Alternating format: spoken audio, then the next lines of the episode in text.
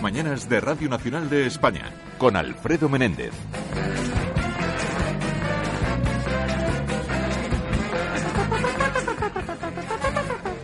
Tiempo ya para los spoilers de la historia. Y a ver, Jorge Abad, explícame si es verdad esto que me ha dicho Arangüena hace un momento. Yo nunca Eh, miento. Que hoy quieres hablar de abstinencia sexual. Ajá, Pero sí, sí. que nos la quieres proponer. ¿Cómo es esto? No, Abad? no, no, días. no, O sea, tú habla de tus tú. cosas. ¿eh? Alfredo, bueno, que tú- cada uno en su casa haga lo que quiera, Tú y tus problemitas. lo que le dejen, lo que Sí. pueda. No, Sí. no lo sugiero yo. Lo aconseja un libro de texto de tercero de la ESO. Y esto lo sabréis porque ha sido noticia estos días. Cierto. Hay una polémica porque hay un manual de biología de tercero de la ESO, es decir, para chavales de entre 14 y 15 años, que propone la abstinencia y también la fidelidad como método infalible para evitar las enfermedades de transmisión sexual. Hombre, eso efectivo es. Hombre, ¿Eh? sí, así efectivo. analizado, Mm. sí. Ahora, la abstinencia compatible con la revolución hormonal de los adolescentes, ahí es donde creo que igual no es tan fácil.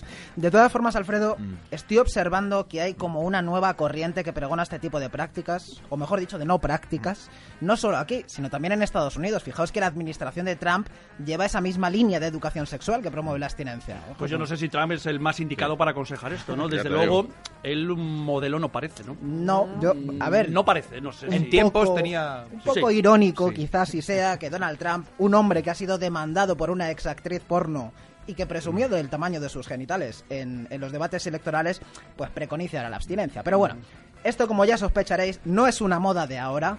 Digamos que esto de la represión de la sexualidad tiene una historia de siglos.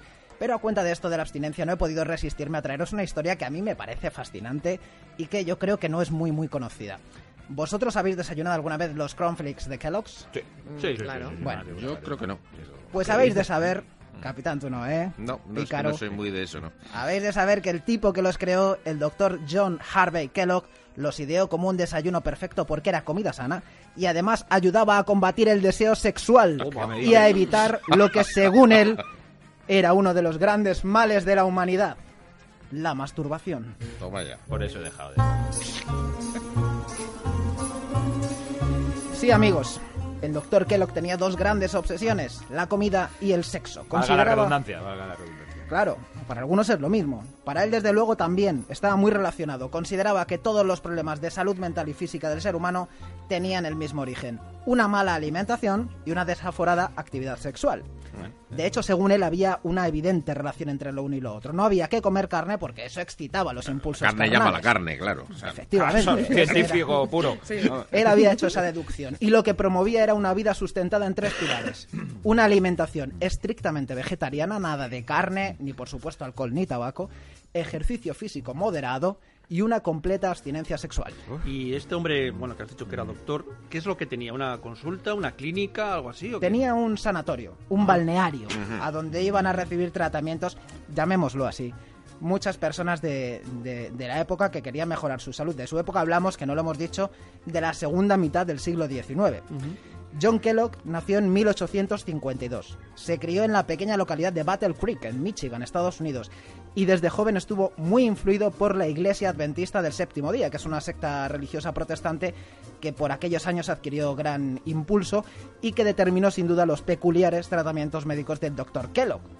John estudió medicina, estudió medicina en Nueva York, viajó también por Europa donde conoció algunos artilugios que luego comentaremos y regresó a Battle Creek donde comenzó a dirigir este balneario donde bajo esos preceptos adventistas trató o torturó a cientos de pacientes que iban a iban eso sí voluntariamente Ah, hasta allí. vale. Eh, a ver, ¿y qué tipo de tratamiento les hacía? ¿Comer cereales? No sé, tampoco es una tortura, ¿no? ¿Tú qué quieres saber? ¿Eh? Ah, bueno, lo de comer cereales, por supuesto, por supuesto que tenían que comer cereales. Toneladas. sí. Pero había más, ¿eh? Ahora os cuento. Esto de los copos de maíz deshidratados no era un invento suyo, pero sí fue él quien los popularizó e hizo de ellos una de las señas de identidad del sanatorio que dirigía. Los pacientes que se podían permitir estas curas en el balneario de Battle Creek eran gente de pasta, de dinero. Y por entonces, la clase acomodada de Estados Unidos tenía por costumbre desayunar fuerte. Desayunar ahí bien de salchichas, filetacos, huevos. Allí en el sanatorio todo esto se cambiaba por algo mucho más frugal, por cereales, porque según Kellogg, que era nutricionista, esto era una comida mucho más apropiada para nuestro sistema digestivo y además ayudaba a controlar nuestros impulsos más primarios. Y dale, estaba obsesionado. Ya os digo que sí. Pero aparte de comer cereales, el tratamiento estrella del sanatorio de Ba Sí. eran las lavativas. Venga. Cuando hablas de lavativas, eh, vamos, estás hablando de, lo- entiendo que de los enemas, ¿no? De, de la introducción del líquido elemento por? Sí, sí, por sí, esa sí. zona ¿Por trasera? ¿no? Por la puerta de atrás. muchos, Sí, ¿no? muchos, muchos, muchos, cuando digo muchos, son muchos litros de agua por ahí Sí. abajo. Ah, vale. Mm. Que es lo que estaba obsesionado con las cacas. Ya. Uno de sus lemas era... joya. Joder, madre mía, este hombre, qué vida. Uf. Esto es verdad todo lo que estás Esto es cierto, uno de sus lemas era defecación sin represión. ya. Este doctor... Sin filtro. Sin filtro. A mí me parece un lema maravilloso. Sí. Este doctor examinaba minuciosamente las deposiciones de sus Qué pacientes bonito. porque según él ahí estaba la clave de todos sus males. Ah, de ahí los Choco Crispies. Perdón, perdón, perdón, perdón. Venga. No vamos. salen los Choco Crispies en esta película que os voy a recomendar, Sí. pero yo, yo de verdad que, que os recomiendo que la veáis porque es muy divertida. El Sanatorio de Battle Creek es una Sí. película de Alan Parker del año 94 con Anthony Hopkins en el papel de John Kellogg. Y aunque obviamente es ficción, sí refleja esta fijación que tenía el doctor Kellogg con los excrementos de sus pacientes. Sus excrementos, señor Lightbody, son francamente patéticos, amorfos, blandos y huelen mal. Lléveselos, enfermera. ¿Cómo deberían ser? Mis excrementos son perfectos, abundantes y huelen a pastel de manzana. Pase al morriscopio, por favor. Ya lo habéis escuchado. Ya. Para tener el intestino limpio no solo hacía falta que sus clientes comieran únicamente cereales, frutas y verduras. El doctor Kellogg también le sometía a unas infernales lavativas para las que usaba una máquina inspirada en una que decía que había conocido en un viaje por Alemania. Y que inyectaba, atención, inyectaba por el ano del desafortunado paciente hasta 57 litros de agua en cuestión de segundos. eso se lo inunda Eso todo. sale con el ¿no? te despistes. Madre mía. Claro. Pero si alguno Para- dupli- Fontana Trevi, claro, era prácticamente su volumen. Con la cárcel ahí. Por favor. para reponer toda la flora intestinal que barría ese caudal, ese torrente de agua que los metía por el culo, los abnegados sufridores tenían que tomarse después de la lavativa medio litro de yogur.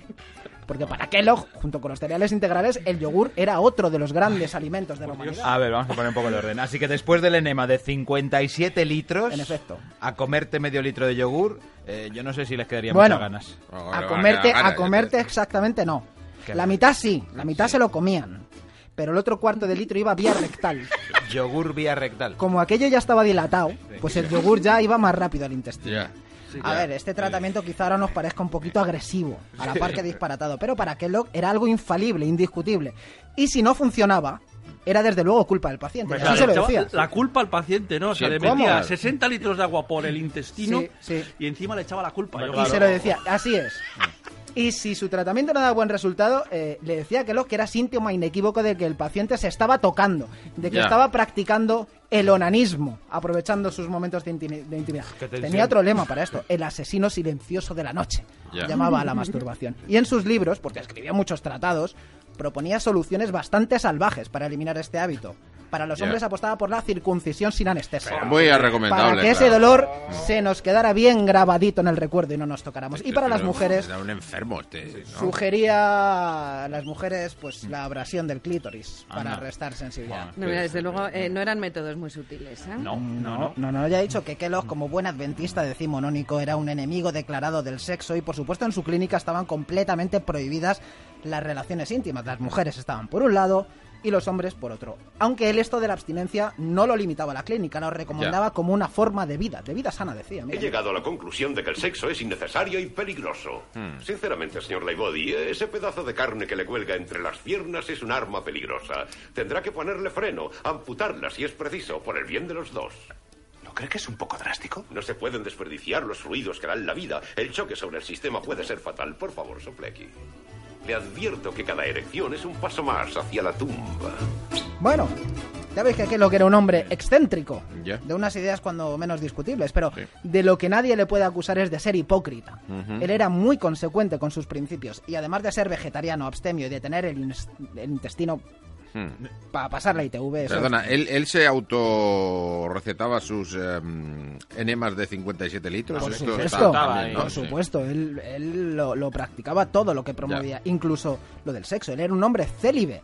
De hecho, presumía de ello en sus escritos, lo cual no le impidió casarse y tener gran cantidad de hijos. Ya, ¿qué lo hacía? ¿Por delegación o...? Sí, exacto. Ya. Su mujer y él dormían en habitaciones separadas y tuvieron siete hijos que fueron adoptados. Ya, ya, ya. Ah. Vaya. Oye, y los cereales, em, porque con, con sus copitos de maíz este hombre se, se hizo rico, ¿no? ¿O Pues, pues mira, pues desafortunadamente para él no. No, vaya. Esos copos de maíz que fueron santo y seña de su clínica pasaron a fabricarse de forma industrial a finales del siglo XIX en una compañía que, que fundó este hombre, John Harvey Kellogg, junto con su hermano William. Pero a los pocos años fue su hermano el que continuó con el negocio fundando la empresa y haciendo los cereales que han llegado hasta nuestro día. Discutieron. ¿Y Ya. por qué se pelearon? Se sabe Pues porque que... el hermano igual quiso hacer algo, yo Sí. qué sé, ¿no? Sí. O No se era- negó a, a los 57 Claro. litros. y- Cuando digo que John era un hombre consecuente con sus valores es por cosas como esta. Los dos hermanos discutieron porque William era partidario de azucarar un poquito los cereales, Ya. darles un poquito de alegría, pero John no. El doctor quería que sus copos integrales de maíz fueran absolutamente sanos y libres de azúcar, que estuvieran lo más malos Sí, posibles. o sea, como muesli. Que eso fuera como comer cartón, Ya. como comer corteza Sí, de árbol. Sí, Así que que te da partieron, asco comértelo, sí. partieron las peras, no volvieron a hablarse y William continuó su propio camino, que no le fue nada mal. El origen de los Kelgos, sin embargo, está ahí, en ese balneario eh, barra mm, torturadora inquisitorial, donde los cereales eran la Historia, comida por Dios. estrella. Pedazo de historia. que iba gente, demuestra ¿no? Dices, que iba la historia gente. se La repite. abstinencia está ahí. Y de manera voluntaria, que lo ha dejado antes claro. Y pagando. Y encima mucho.